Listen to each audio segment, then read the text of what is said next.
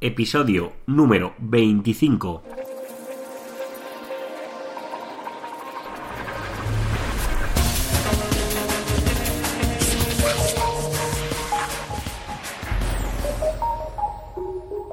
Muy buenos días queridos oyentes, nos encontramos un día más con un nuevo episodio del podcast de Ser Profesional, el programa donde explico pues todo lo relacionado con Google, también hablo de, bueno, aún no he hablado, pero voy a hablar mucho y profundamente pues del canal de YouTube, cómo podemos posicionar esos vídeos, cómo poder ganar visibilidad en la tienda como Amazon, cómo nuestras apps pueden también ganar visibilidad pues en el Play Store o en la App Store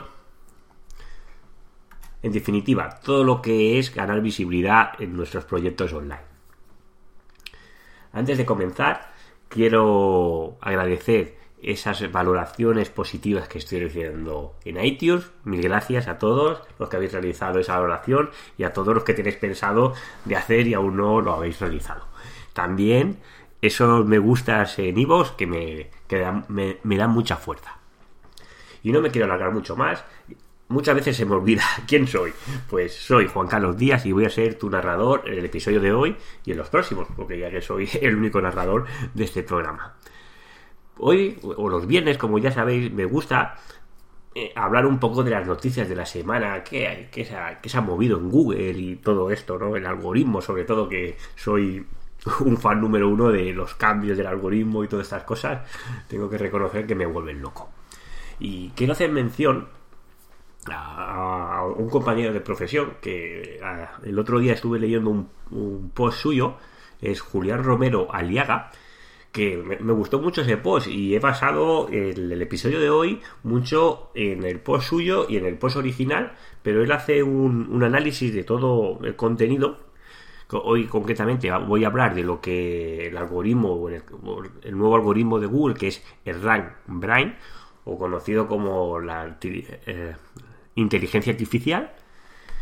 Y bueno, pues leyendo diferentes fuentes, él hace, eh, para comenzar, antes de nada, pues eh, todo esto surge a partir del día 26 de octubre, que el señor Gray Corrado, científico de Google, pues da una noticia en un medio de comunicación.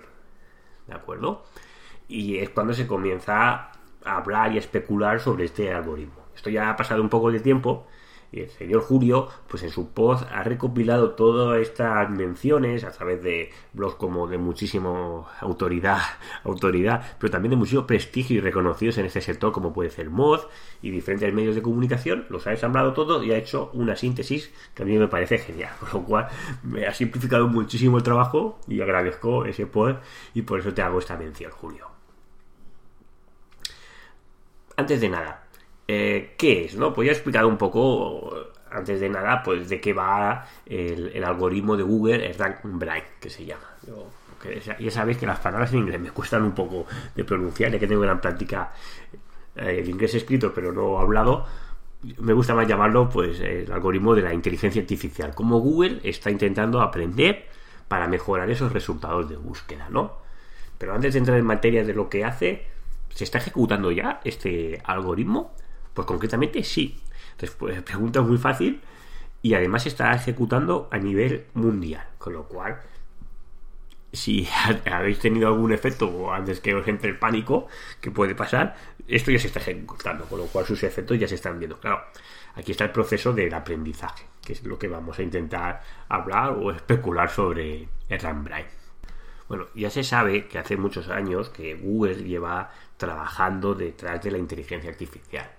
Por eso, si no recuerdo mal, ya hace, creo que en el 2012, eh, Google contrató ya a un, futurista que es conocido en el mundo eh, de Internet que se llama Ray Kurzweil o, similar, perdonar por la descripción de, del nombre.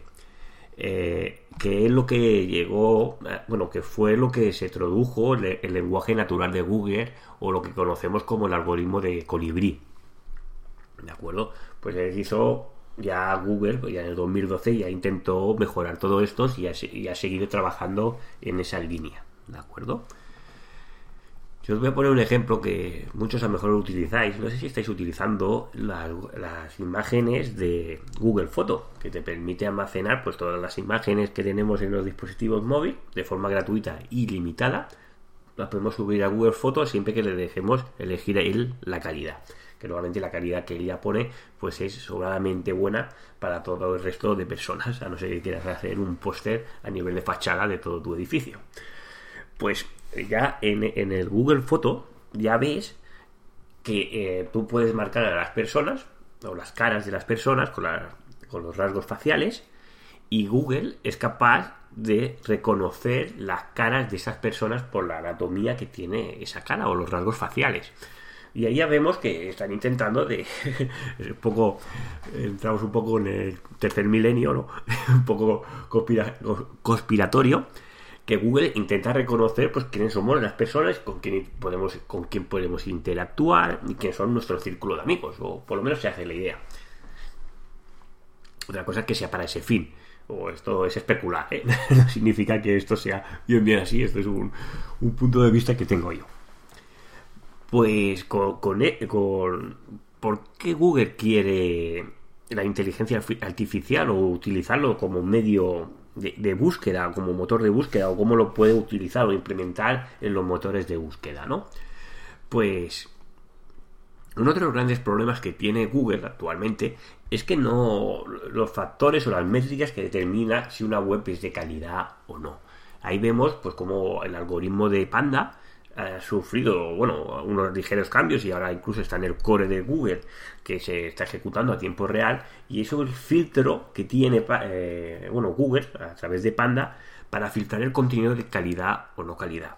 Y muchos de vosotros me diréis, bueno, ¿y, ¿y, qué es calidad? Porque a lo mejor lo que a Google le parece que es calidad no lo es. O lo que a mí me parece que es calidad, pues si lo es o no lo es, es subjetivo, ¿no? La visión es realmente, no deja de ser un, ordenador o una máquina, y él se basa en métricas. Se basa en métricas, pero no, en métricas que él opina que es bueno o es malo, sino en las métricas que tienen los usuarios sobre, concretamente, sobre nuestra página web.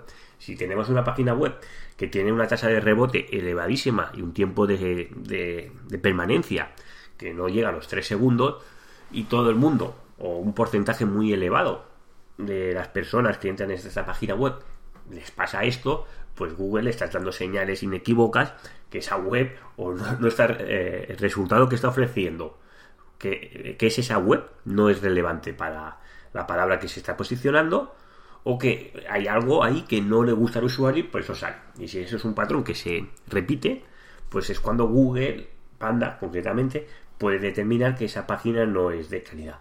Bueno, si solo es una, pues no pasa nada, pero si tenemos miles o cientos de miles de páginas web de nuestro site, claro, que determina si hay una parte que es de mejor calidad o menos calidad. Es un poco subjetivo y ahí Google siempre pues está intentando coger todo lo que son las métricas, ¿no? Todos esos enlaces que son de temáticas relacionadas. Que aunque Google cada vez está intentando quitar más fuerza o más que pondere menos el tema de los enlazados, el enlace, el enlazado externo, todo lo que son los backlinks o lo conocido como el link building, ¿no? Pues vamos a intentar explicar un poco cómo funciona el sistema de aprendizaje concretamente de RankBrain.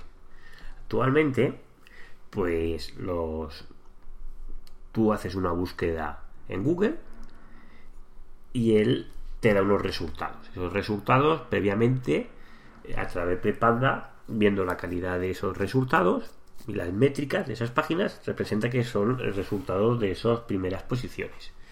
Lo que hace es que mejora, ¿no? Bueno, coloca en, lo que es el share de, de Google, ¿no?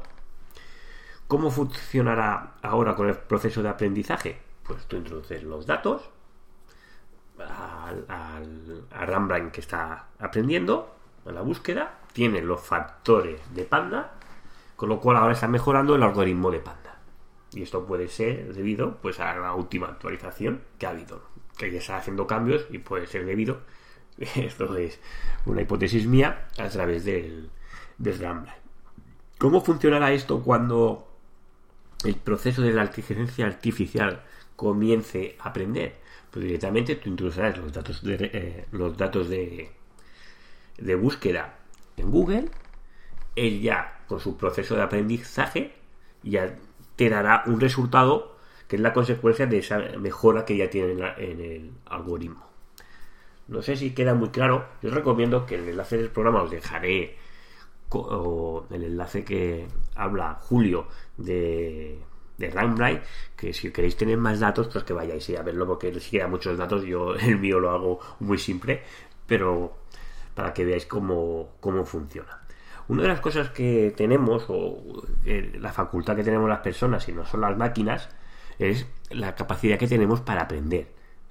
Como ya sabéis, o seguro que algo habéis leído o, conocéis, porque tratáis de esto, el, el aprendizaje humano se basa en generar enlaces neuronales a través del cerebro, ¿no? Claro, como una máquina puede llegar a aprender para generar enlaces o, algo que no conoce, cómo puede llegar a aprender. ¿no? El tema de la inteligencia artificial, si nos basamos en un tema muy concreto, concretamente en mejorar los resultados de búsqueda, pues incluso yo creo que puede mejorar a las personas humanas aunque no, eso no deje de ser que estará supervisado por personas, ¿no? Y si entramos en una cosa mucho más futurista, pues ya será cuando las máquinas los controlen a las personas y nosotros seremos ya esclavos de ellos. Pero bueno, esto es un drama, es un tema conspiratorio que estoy seguro que no llegará a pasar nunca. Pero Google sí que ha hecho esfuerzos para mejorar el tema de la calidad. ¿no? Ah, recientemente, como puede ser la mejora de calidad que ha sufrido Colibri con su actualización de, de, calidad que tuvo sobre el tema de las búsquedas eh, de las frases semánticas o palabras semánticas. Si leo textualmente las palabras que dice Greg Torrados, el científico de Google, dice, descripción literal, funciona cuando la gente hace búsquedas ambiguas o usa términos coloquiales, intentando resolver un típico fallo, que, teniendo los que tienen los ordenadores, ya que estos no entienden estas consultas o nunca antes lo han visto. Es decir, cuando nosotros hacemos búsquedas, y esto hemos mejorado todos en la, cómo buscar en Google, pero antiguamente si querías buscar un viaje, a lo mejor decías viajes y el país, pero claro, es una palabra muy ambigua, porque claro, puede ser viajes a, la montañas de ese país, o a las playas de ese país, o un viaje cultural, o solo una escapada de fin de semana. Claro, esas palabras que eso lo podéis ver vosotros experimentando con las búsquedas de Google, si hacéis búsquedas que son muy genéricas, abajo los resultados que da en las búsquedas relacionadas puede, eh, puede hablar de temas de una cosa o de otra. Un ejemplo que pongo es si pones Apple. Bueno, más que Apple. Bueno, Apple en un buscador en español no es un buen ejemplo. Mejor sería poner manzana. Si ponemos manzana en el buscador de Google, nos dará pues, bueno, el primer resultado en la Wikipedia y luego te, va te habla uno que es de botánica, el siguiente es de consumer, que es la guía de frutas de Leroski, lo estoy leyendo al momento, estoy haciéndolo en directo. Luego hay algunas noticias como el diario de La Rioja, que también habla de la gran helada de las manzanas. Bueno, le da un poco de todo, es bastante amplio los resultados, porque realmente has concretado muy poco. Y si, te y si vas a las búsquedas relacionadas con las manzanas, pues la primera es las propiedades, la segunda beneficios, tercera recetas, la otra calorías, el, el quinto, gran manzana, poco, o manzana sala, manzana diccionario, o tipos de manzana. Es una palabra de una única, una única palabra que dificulta que sepa de qué quieres hablar. Otra cosa es que tú cuando realizas esta búsqueda, tú ya estés logueado como usuario de normalmente pues de Gmail, de Google o estés logueado, como se conoce, y la búsqueda que te salga sea algo relacionado. Imaginaros que yo he estado mirando pues la guía de frutas de Eroski.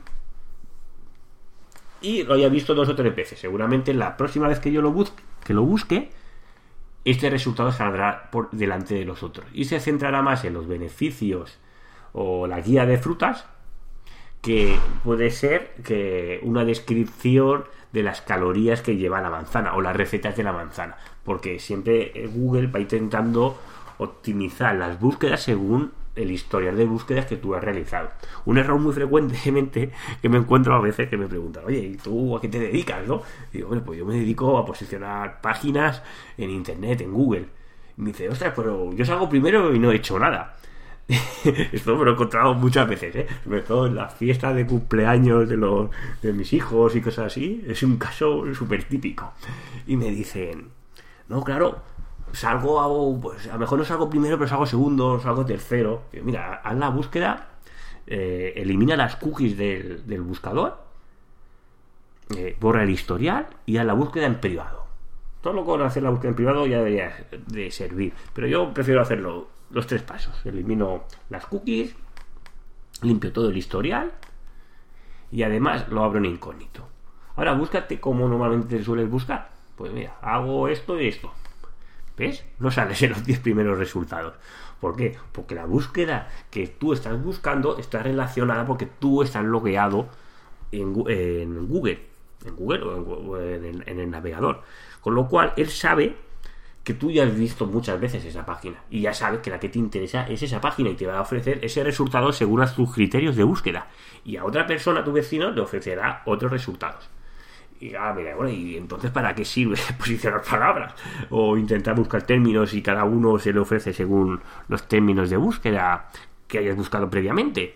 Pues claro que sirve, sirve porque estos resultados, si tú nunca, como en mi caso, creo que es la primera vez que busco manzanas en el navegador, pues mi resultado será el mismo que el tuyo si nunca has, si nunca has buscado esta palabra. O sea, si para una búsqueda nueva, es, equivalente que el navegador esté eh, en un modo incógnito y que no tenga ningún historial. Si ya has realizado algunas búsquedas, o en, que sea de la misma temática o cosas similares, ya te puede, eh, la búsqueda que te hace, ya está no manipulada, sino ya está cocinada para según tu criterio de búsqueda.